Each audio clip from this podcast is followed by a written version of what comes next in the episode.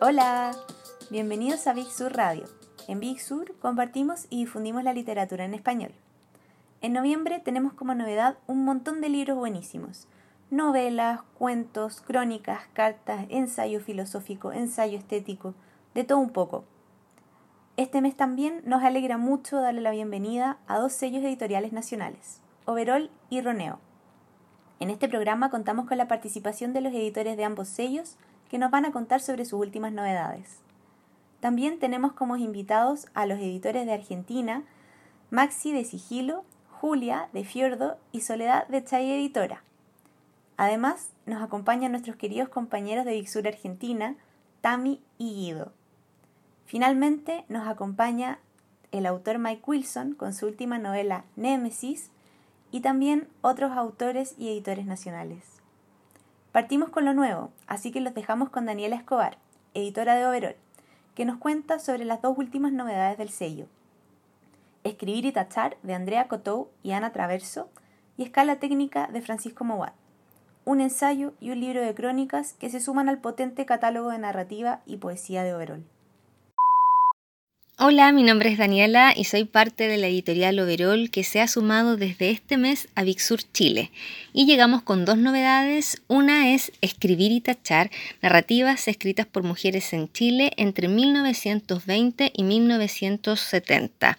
Este es un libro de ensayo realizado en conjunto por Andrea Coto y Ana Traverso y voy a leer parte muy breve de su introducción. Frente a la efectiva invisibilización de muchas autoras en la historia de la literatura y en sus procesos de canonización, podría pensarse la noción de escritura de mujeres como estrategia visibilizadora. Es mantener una categoría por su potencial político, si por ello entendemos la conciencia y la posibilidad de cuestionar relaciones de poder imperantes. De esta manera y a través del análisis de obras de escritoras como María Luisa Bombal, Chela Reyes, Pepita Turina, María Flora Yáñez, Margarita Aguirre o María Elena Aldunate, entre otras autoras, se muestran los distintos tópicos y problemas de algunas obras escritas por cuentistas y novelistas chilenas de la primera mitad del siglo XX.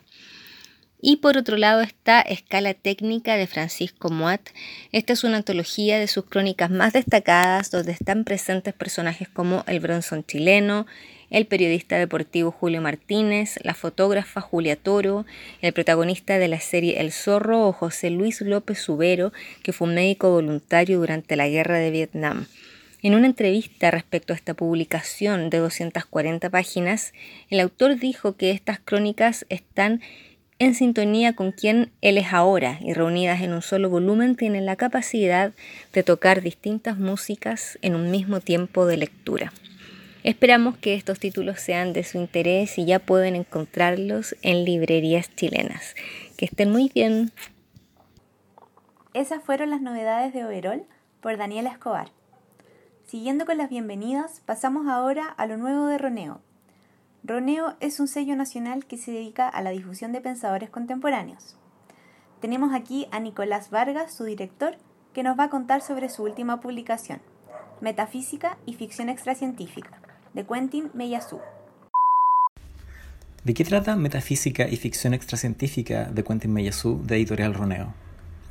El libro trata sobre uno de los géneros más explotados tanto por el cine como por el teatro y la literatura. Esta es la ciencia ficción.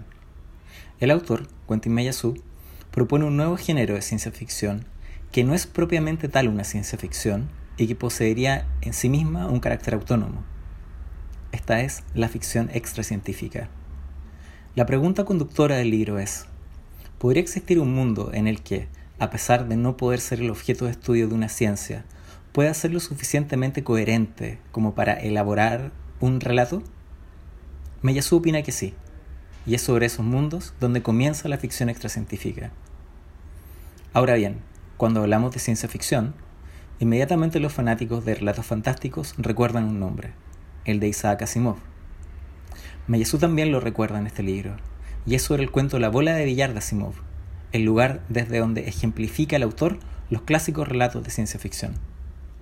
Nuestro libro, para emular la edición francesa original, y también para juntar el mundo de la filosofía con el de la ciencia ficción, incluye el relato La bola de billar de Asimov, que en sí mismo es un relato fantástico y muy entretenido sobre la ciencia y la lógica de las leyes de la física. Como características especiales, el libro ofrece una introducción tanto al autor como al contenido del libro, que será muy valorada por los más entendidos. El autor, Quentin Meillassoux, es uno de los más importantes filósofos franceses en la actualidad. Si bien no es de los autores que publica todos los años, su influencia ha sido definitiva en la nueva corriente de la filosofía, llamada Nuevo Realismo, donde destacan autores como Marcus Gabriel y Mauricio Ferraris. Nuestra editorial, Roneo, se caracteriza por difundir autores de pensamiento contemporáneo, nacionales y extranjeros, así como, entre los autores de nuestro catálogo, se encuentra Marcus Gabriel con su libro El poder del arte, que sigue una misma línea editorial con metafísica y ficción extracientífica de Quentin Meillassoux, esto es, libros de pensadores contemporáneos y que contienen un gran grado de originalidad, y Andrés Bello, Libertad, Imperio, Estilo, del académico chileno Joaquín Trujillo. Ese fue Nicolás Vargas de Roneo. Siguiendo con las novedades nacionales, este mes Mike Wilson sacó su nueva novela Némesis, una historia misteriosa, oscura, ominosa. Los dejamos con él, que nos cuenta más sobre el libro. Hola, soy Mike Wilson. Em, escribí eh, la novela Némesis. Es una novela que me cuesta un poco resumirla, pero es una novela que se trata de una ciudad que cuelga de un precipicio sobre unos cimientos chuecos enfrente del mar y que llega una tormenta y con la tempestad llega un galeón, un barco, em, a la ciudad, atraca en, en el puerto, en la caleta de la ciudad, y de ese barco desciende eh, un hombre eh, gigante y abominable que empieza a recorrer y destruir la ciudad y sus habitantes. Y la novela también cuenta la historia de tres o cuatro personajes que viven en esta ciudad y atestiguan y experimentan eh, el estrago que provoca esta llegada. Em, también es una novela que aborda em, un poco la, creación de, ese mundo, la creación del universo y los motivos de su destrucción. Eh, si tuviese que resumirlo de alguna forma en una frase breve, es una novela sobre el fin de todo, em, pero también cuestionándose el sentido de las cosas y explorando un poco el espacio, eh, cómo lo entendemos y cómo ese espacio puede clausurarse y nosotros también. Muchas gracias Mike. Volvemos ahora a las crónicas y los dejamos con Diego de Vixur que nos va a hablar de una de las novedades de alquimia, Fueguinos, una crónica sobre los pueblos australes de Martín Gusinde.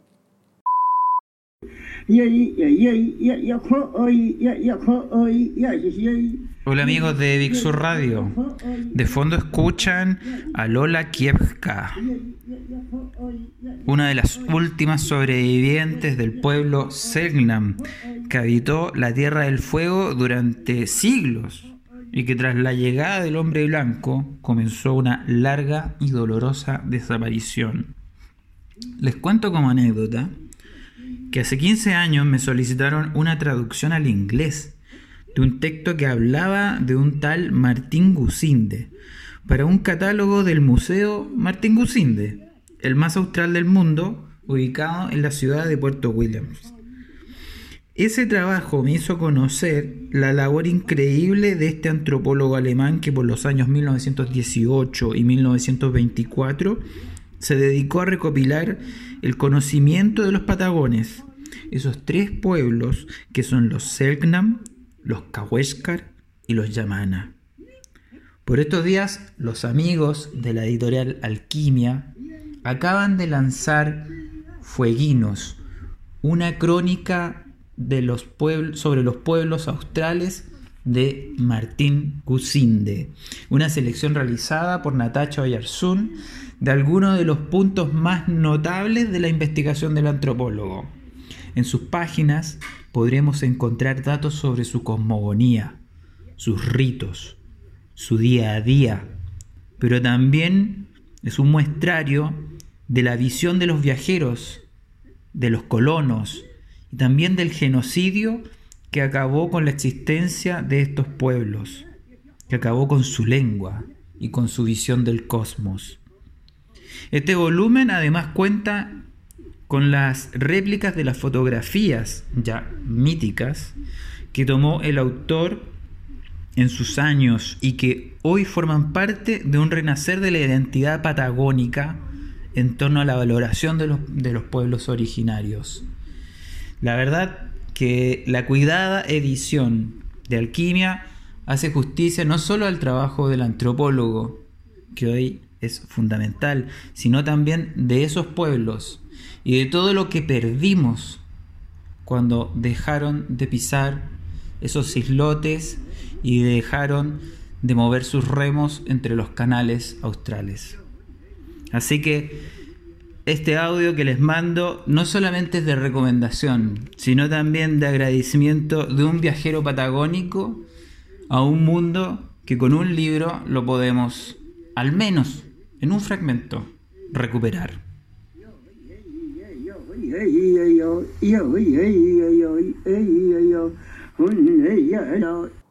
Ese fue Diego hablándonos de Fueguinos, una crónica sobre los pueblos australes.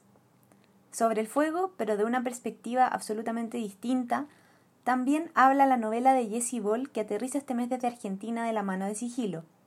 ¿Cómo provocar un incendio y por qué? Maxi Papandrea, editor de Sigilo, nos cuenta más. Hola amigas y amigos de Chile, los saluda desde Buenos Aires Maxi Papandrea, uno de los editores de Sigilo.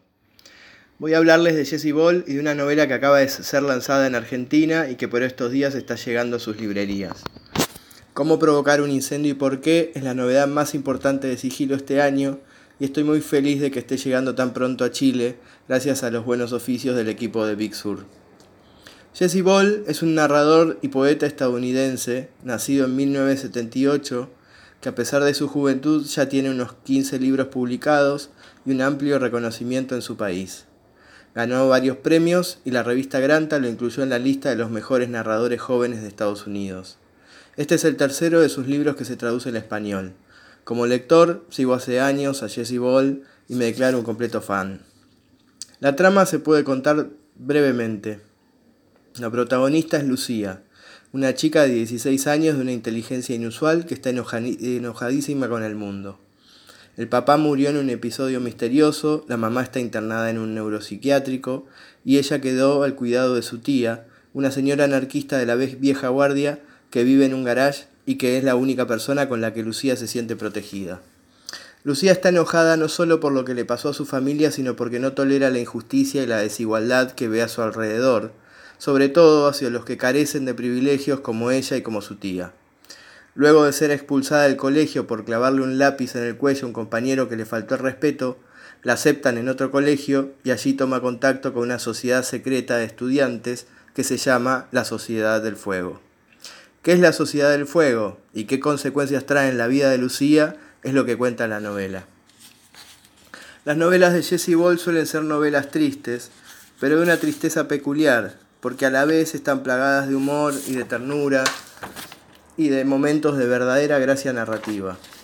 Una de las cosas que a mí más me impresiona de Jesse Ball es su talento para contar escenas vívidas en pocos trazos, pero además le encantan los juegos y en algún sentido sus novelas mismas son juegos, porque están concebidas como artefactos y por la, cantera de recursos narrativos que utilizaba Ball. Solo para darles un par de ejemplos, esta novela incluye un test de inteligencia y un panfleto incendiario. Sin dudas el punto fuerte es Lucía, la protagonista y narradora de la novela, que con su mezcla de lucidez e inocencia, con sus observaciones furibundas y sus decisiones de vida, nos hace cómplices desde las primeras páginas hasta el final. No por nada la crítica estadounidense la ha comparado con Holden Caulfield, el famoso personaje del guardián entre el centeno. Cómo provocar un incendio y por qué se publicó hace dos meses en Buenos Aires, ya lleva unos 5.000 ejemplares vendidos y la mayoría de los comentarios de las lectoras y los lectores destacan precisamente lo entrañable que les resulta la protagonista. Espero que esta novela les guste tanto como a nosotros. Les mando un fuerte abrazo y hasta la próxima. Ese fue Maxi de Sigilo hablándonos sobre cómo provocar un incendio y por qué. Un título que parece ajustarse muy bien a lo que viene sucediendo en Chile en el último tiempo. Pero el que se corresponde con la situación chilena también es uno de los nuevos libros de la pollera, Los Límites de la Fuerza, de Catalina Fernández Carter. Este libro se pregunta cosas como ¿qué entendemos por derechos humanos? ¿Qué aristas sociales y políticas encierra este concepto? ¿Es un privilegio natural o adquirido el acceder a ellos? ¿Quién tiene la responsabilidad de garantizarlo? ¿Existen los deberes humanos? ¿Qué pasa con los derechos humanos de los agentes policiales? Con el estallido social de octubre de 2019, todos nos preguntamos estas cosas. Y Catalina Fernández Carter se hace cargo de aclarar estos mitos y verdades acerca de los derechos humanos en este libro que está pensado para un lector común y corriente sin conocimiento especializado sobre el derecho. Y eh, de la pollera también llega este mes otro libro que es una novela, Profesor Sísifo, del autor de Ecos, Alex Aldíaz. Aquí el autor nos cuenta un poco más sobre el libro. Hola, mi nombre es Alex Aldíaz, soy autor de la novela Profesor Sísifo, eh, publicada por La Pollera, ya pronto en librerías. Eh, la novela trata sobre un profesor recién egresado que se encuentra con la vida como docente en un colegio cualquiera de Santiago. Este profesor Sísifo em, e intenta cambiar el mundo desde la sala de clase y se da cuenta de que es imposible. La novela, a través de un tono satírico, eh, tragicómico, intenta eh, describir las distintas contradicciones a las que se ve un profesor recién egresado y cómo siempre tiene que lidiar entre eh, lo que él quiere hacer como ser humano, como persona y lo que de verdad exige el sistema educativo. La gran premisa de la novela es que eh, el profesor, al igual que Sísifo, eh, ejecuta un ejercicio absurdo al tratar de, hacer cosas con la pedagogía en un sistema que, que no lo deja, así como el personaje mitológico empuja una piedra por una montaña y la deja caer. Se trata de ligar a través de la sátira el ejercicio absurdo del castigo de Sísifo con el ejercicio absurdo del castigo de los profesores en Chile. Eh, espero les guste. Eso, saludos. Más novedades tenemos también gracias a nuestros amigues editores argentinos. A continuación tenemos un tremendo line-up para contarles más sobre ellas. En primer lugar, los dejamos con Soledad de Chay Editora que nos va a hablar de por qué hay que leer Taj Mahal de Débora Eisenberg. En segundo lugar, tenemos a Julia, editora de Fiordo, que nos va a hablar de El libro de los días de Michael Cunningham. Luego nos pasamos al equipo Big Sur y dejamos a Tammy Grosso, que nos va a hablar de Anagramas de Lori Moore, editado por Eterna Cadencia. Y terminamos este bloque con nuestro Guido Cervetti, también de Visura Argentina, que nos va a hablar de Transradio, de Maru Leonard, lo último de Compañía Naviera Ilimitada. ¿Por qué leer Taj Mahal de Deborah Eisenberg? Bueno, primero porque son seis cuentos que cada uno tiene la complejidad de una pequeña novela. Em, dicen que Deborah Eisenberg tarda más o menos un año en escribir cada uno de los cuentos y eso se nota un poco porque entras en un universo, por momentos un poco extraño, pero que pero al mismo tiempo familiar y que nunca resulta expulsivo para el lector. Otra de las razones es que la voz de, cada cuento es totalmente adictiva, como que cuando empezás a leerlo eh, es difícil dejarlo. Y mm, a, cada uno de estos cuentos que tienen como un componente por momentos de humor, por, otros momentos como tiernos, también son muy inteligentes y eh, muy conmovedores. Y la última razón por la cual yo leería Taj Mahal es porque la traducción es de Federico Falco, quien dirige también la colección de cuentos de Chai, y la verdad es que es una traducción muy hermosa. El libro de los días de Michael Cunningham eh, es una de las novelas del autor norteamericano que ganó eh, el premio Pulitzer por una novela anterior, Las Horas, que fue adaptada al cine hace unos años y que recibió también muchos premios. Y al igual que, Las Horas, el libro de los días es una novela estructurada en tres partes y atravesada por una obra literaria. En aquel caso era, era Mrs. Dalloway de Virginia Woolf y en este caso es Hojas de hierba del poeta norteamericano eh, Walt Whitman. Y también, al igual que en Las Horas, eh, el libro de los días, que es una novela eh, muy, muy linda, se divide en tres partes, tres partes que, suceden, se desarrollan en distintos tiempos. La primera a fines del siglo XIX, digamos en el cambio de siglo, entre fines del siglo XIX y principios del XX. La segunda en el presente, en una Nueva York posterior al 11 de septiembre. Y la tercera en un futuro mm, postnuclear.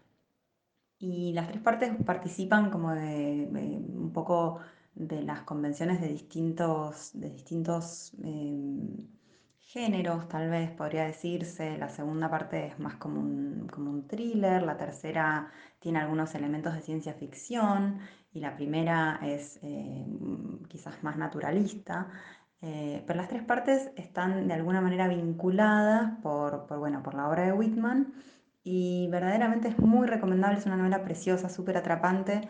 Eh, muy humana, muy, digamos, uno establece con los personajes verdaderamente eh, mucha empatía, está, está muy bien eh, narrada y la recomendamos mucho, es un autor para conocer Cunningham que tiene además muchos, muchos seguidores y, fanáticos. Em, y bueno, ya está disponible en librerías, así que esperamos que la disfruten. Hola, soy Tamara Grosso de Big Sur Chile y también trabajo en Eterna Cadencia Editora como prensa. Voy a contarles un poco sobre Anagramas de Lorry Moore.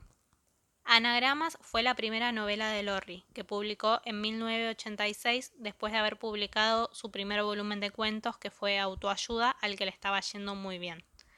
La particularidad de esta novela es que como indica su título, anagramas, Lorry hace anagramas pero no con las palabras, sino con los personajes. Es decir, que en cuatro relatos y un quinto, que es el último y es más largo y tiene forma de nubel, ella juega con personajes de los cuales conserva la esencia, pero cambia por completo el contexto, las circunstancias, las acciones y todo lo que pasa con ellos. Bena Carpenter, la protagonista, es eh, en uno de los relatos cantante en un club nocturno, en otro le detectan un tumor, en otro es profesora. A veces está enamorada de un personaje que se llama Gerard, a veces él está enamorado locamente de ella. La relación es completamente diferente en cada uno de los relatos. A veces ella tiene una amiga, a veces no, a veces tiene una hija y a veces no. Pasan cosas muy divertidas, muy graciosas con estos personajes. Y detrás de esta historia o de estas varias historias que están basadas en la misma esencia de los mismos personajes está el humor y la ironía de Lorry Moore llevada a un extremo y con la frescura de ser una primera novela en la que se estaba permitiendo ser muy experimental y muy divertida. Quizás ya leyeron Quién se hará cargo del Hospital de Ranas, que también está publicado por Eterna Cadencia y está en Chile y a ver qué se puede hacer, que es el libro de ensayos y crónicas de Lorry Moore. O quizás no, pero de cualquier forma les recomiendo mucho esta novela con la que se van a divertir y la van a pasar muy bien para seguir conociendo o empezar a conocer a esta autora que es una de las grandes escritoras norteamericanas contemporáneas. Hola, acá Guido desde mi pequeño cuartel de lecturas. El libro que les voy a recomendar es Transradio, la primera novela de Maru Leonhard que editó Compañía Naviera. Es una novela que se lee prácticamente de una, porque atrapa, y porque aparenta sencilla como un mar calmo, pero en cuanto te sumergís se empieza a revolver. La costa ya quedó lejos y necesitas saber cómo va a terminar ese maremoto. El resumen, sin spoiler, dice así. Isabel se encuentra ordenando en su departamento con la llave de la casa de su infancia, que queda en un pueblo unos 70 kilómetros de la ciudad. Le pide a Martín, su pareja, que la acompañe a vivir ahí, que la banque en esa, que es la última que le pide. Él duda, pero allá van. Y habrá que ver qué pasa con Isabel, en el pueblo que la vio crecer y en el que cada vecino, cada recuerdo, cada sonido y cada silencio cargan con un halo de misterio peculiar. Como dato de color, la novela guarda unos paisajes hermosos. Increíbles novedades en narrativa que llegan desde Argentina a librerías chilenas este mes de noviembre. Tres autores consagrados y una autora debut que está dando de qué hablar. En el panorama de la edición nacional, por los libros de la mujer rota llega a librerías El matrimonio, un libro híbrido de la escritora argentina Marina Mariach, autora de Estamos Unidos, también editado por los libros de la mujer rota. Y dos novelas del poeta costarricense Luis Chávez, reunidas en un solo volumen, Asfalto y La marea de Noan Mutier. También por Ediciones Universidad de Valparaíso tenemos dos libros de la colección académica, Fractales, Hermenéutica de las formas puras en la modelación y enseñanza de la arquitectura, de Omar Cañete, y Ruinas de lo sensible, de Adolfo Vera, que es un conjunto de ensayos que abarcan temáticas diversas, desde la literatura hasta las artes visuales, pasando por todo lo que está entre medio. Un poco de filosofía y estética de la mano de editorial V. Por otro lado, por banda propia, tenemos una novedad de la escritora centroamericana Rita Indiana, hecho en Saturno. De esta novela nos cuenta más Lorena Fuentes, editora de banda propia. Hola, soy Lorena Fuentes, editora de banda propia. Les quiero contar de nuestra novedad en la colección de literatura contemporánea, Hecho en Saturno, la última novela de Rita Indiana, que se encuentra desde este mes en todas las librerías del país. Hecho en Saturno nos cuenta la historia de Argenis Luna, hijo de un ex guerrillero dominicano que es enviado a La Habana a una clínica exclusiva, una clínica para turistas de la salud, para rehabilitarse de su adicción a la heroína. Y por supuesto que este proceso de desintoxicación no va a ser fácil, eh, será más bien un ascenso desde el infierno, un proceso lleno de trampas, de retrocesos, de relaciones familiares descompuestas. Y así, a través de esta historia, a través de Argenis, que es un personaje ya mítico en la literatura de Rita Indiana, Hecho en Saturno nos va a hablar de las tensiones ideológicas entre Cuba y República Dominicana, pero también de las contradicciones de sus personajes, del desencanto de los ideales revolucionarios, de la miseria de la política en un país que, ustedes verán, podría ser el nuestro cualquiera. La prosa de Rita Indiana es poética, es chispeante, está poblada de referencias musicales, literarias y a las artes visuales, también a la cultura pop gringa, a los ritmos afrocaribeños, a la ciencia ficción. Rita Indiana, la Montra, así la llaman en República Dominicana, dicen que por su enorme talento, pero también por su metro 83 de estatura, su figura flaca y andrógina. Eh, nació en Santo Domingo en 1977. Ella es narradora, es compositora y cantante. Es considerada un referente de la disidencia sexual y sin duda es una de las artistas más originales y más llamativas de la literatura caribeña contemporánea.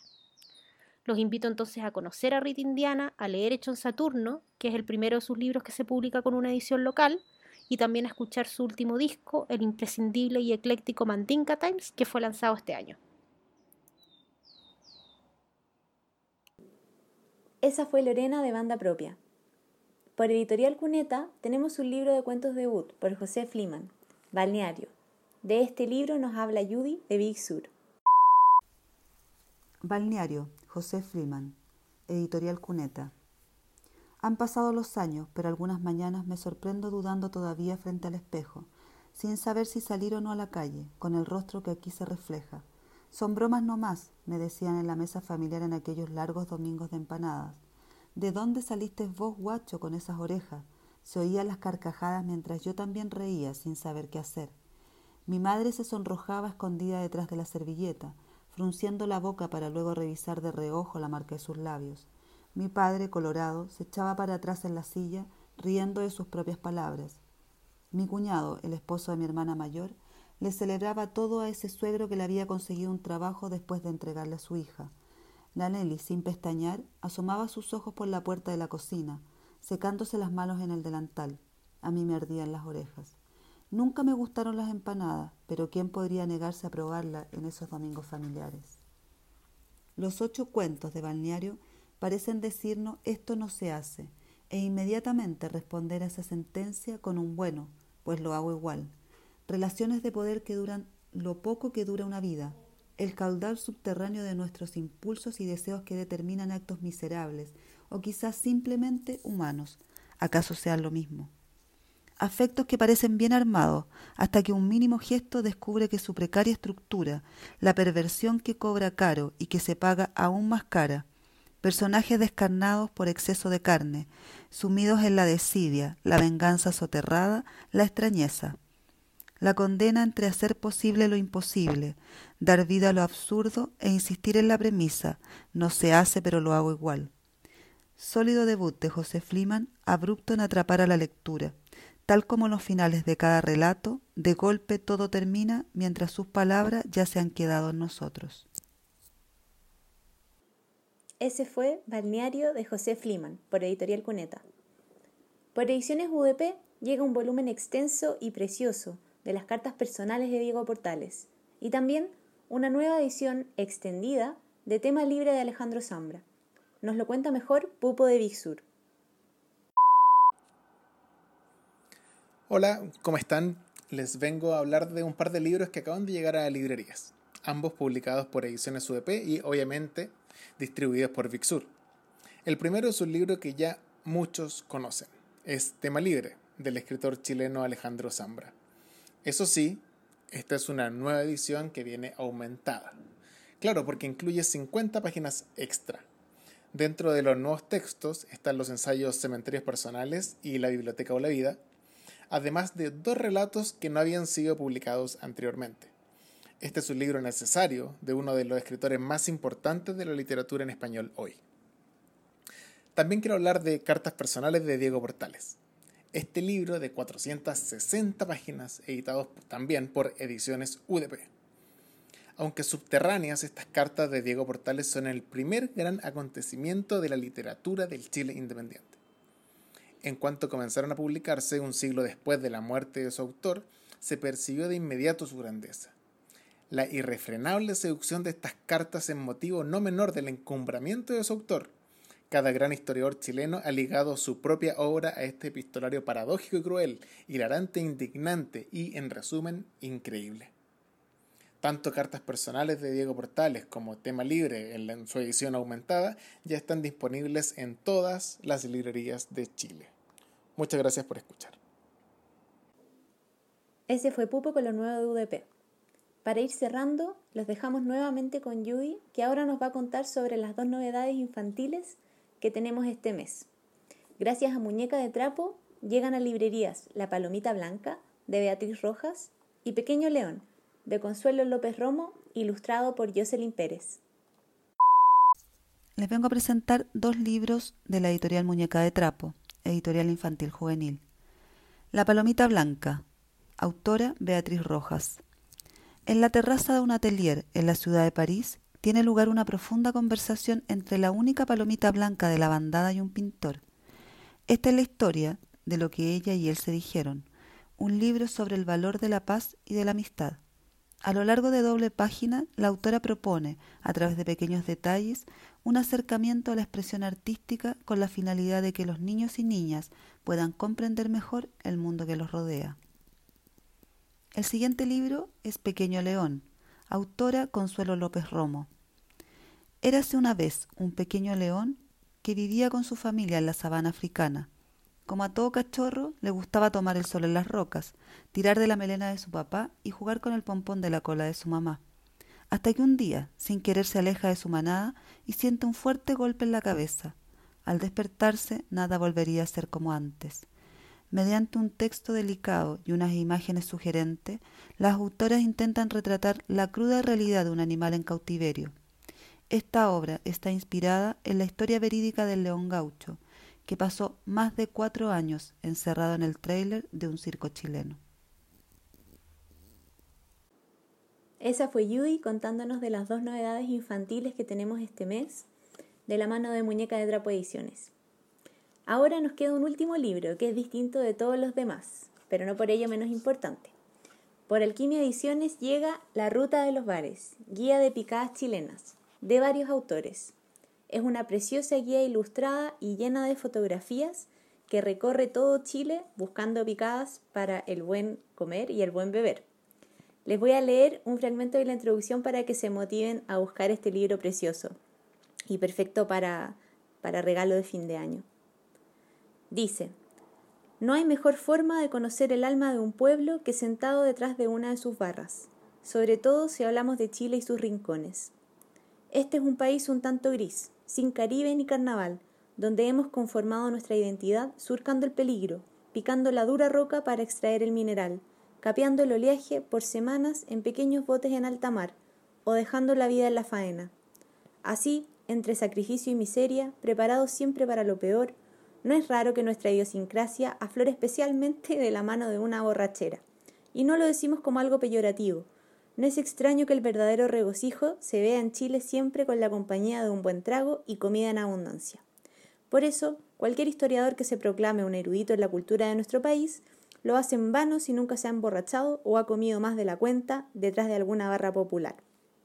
De ahí la importancia de catalogar la riqueza de Chile a través de sus picadas, bares y cantinas más típicas, como un verdadero ejercicio patrimonial.